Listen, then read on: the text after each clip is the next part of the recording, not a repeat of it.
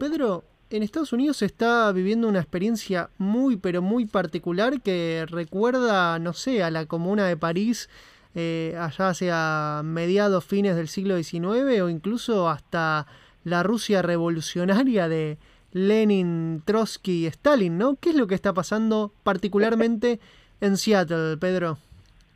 Bueno, está pasando algo muy interesante. Recordemos que Seattle en su momento fue eh, la ciudad donde se hizo el primer gran eh, encuentro de manifestación, perdón, frente al, al G7, creo que era G7 todavía, una gigantesca manifestación en Seattle y represión. Y a raíz de, de las manifestaciones que hubo, la protesta en contra de, de, la represión y por el asesinato de, de Floyd eh, el 25 de mayo, hubo muchas protestas en numerosas ciudades. En una de ellas, donde también hubo duras críticas a la, policía, eh, fue la ciudad de Seattle. Recordemos, esto lo, lo hablábamos la, la, semana pasada también, que en la ciudad de Minneapolis se había planteado el tema de no solamente renovar la policía, sino disolver la policía y crear organismos civiles ciudadanos para proteger a la población.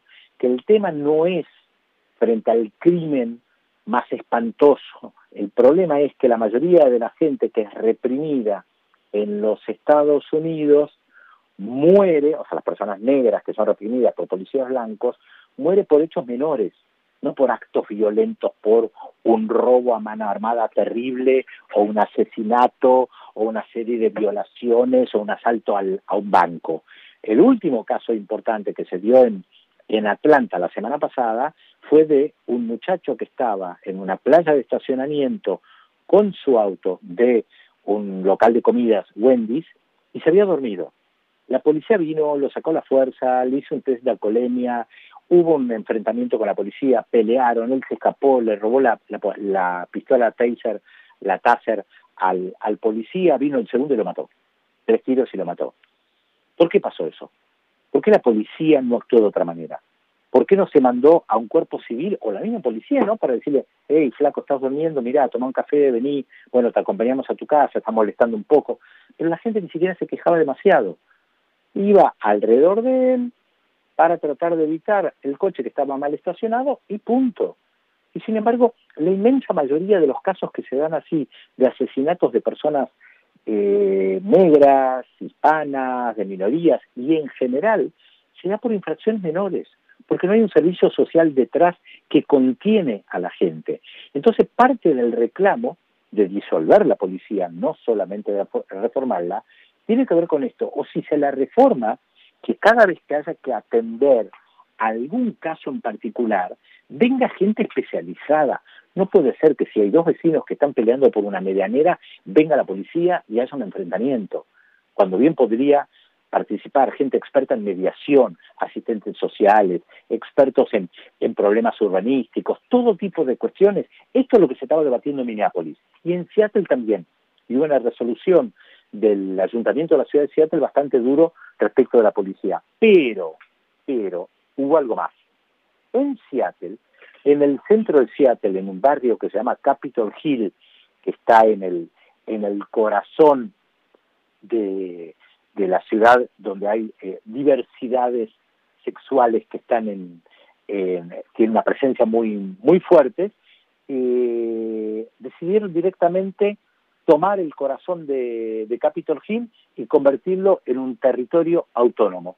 Así nomás territorio autónomo de Capitol Hill cerraron creo que son como seis manzanas obviamente no puede entrar la policía y lo convirtieron casi te diría en un territorio independiente, hasta tal punto que el propio Donald Trump tuvo que hablar sobre el tema y decir que no lo iba a permitir, obviamente, claro, ningún gobierno puede permitir que haya un sector de la ciudad totalmente autónomo.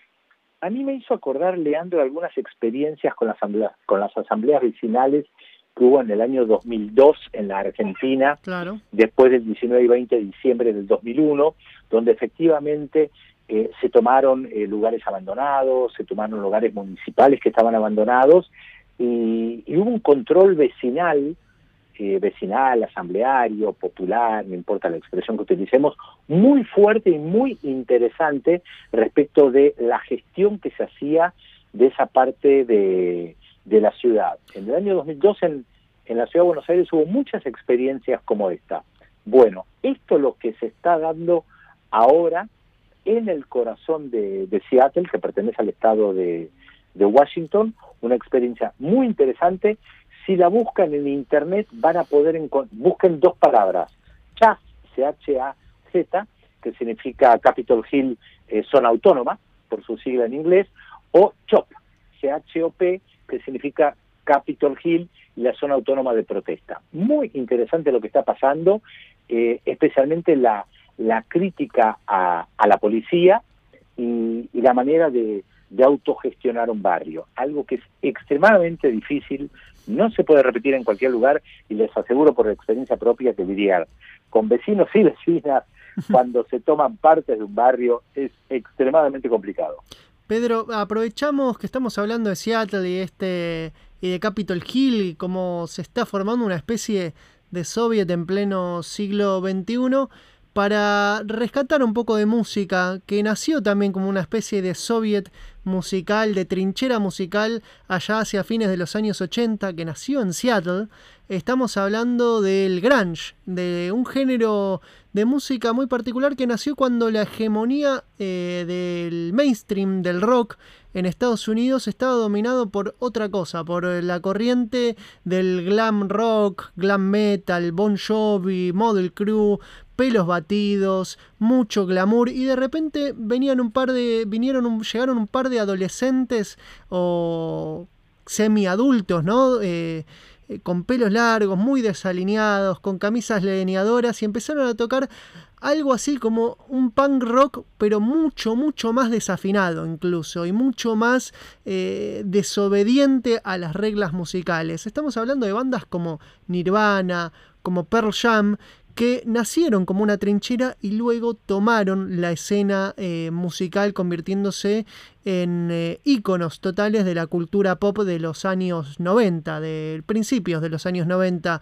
Estas bandas, particularmente Nirvana, tuvo un éxito muy pero muy rotundo y fugaz también con el deceso de su líder, eh, Kurt Cobain, en 1994, quien expresaba una filosofía política también que rozaba el anarquismo y estas expresiones políticas que estamos eh, tratando de indagar un poco más en eh, particularmente en Seattle. Si bien la banda era del pequeño pueblo Aberdeen, ahí cercano a Seattle, en el estado de, de Washington, también estaba otra banda, Pearl Jam, originaria de la ciudad de, Seattle, que también junto a, Nirvana cambiaron un poco el esquema musical, por lo menos de Estados Unidos, ¿no? E influenciaron sin dudas a toda una generación. Así que, una pequeña semilla que nació en Seattle, particularmente este sello musical que los, los aglutinaba todos, Sub Pop, eh, nació de ahí y de repente se, se, esparció por todo Estados Unidos. ¿Quién te dice que quizás la experiencia de Capitol Hill se esparza en muchas más otras ciudades? ¿No, Pedro? ¿Te parece, mientras pensamos en esto, si escuchamos un poquito de Nirvana? Excelente idea.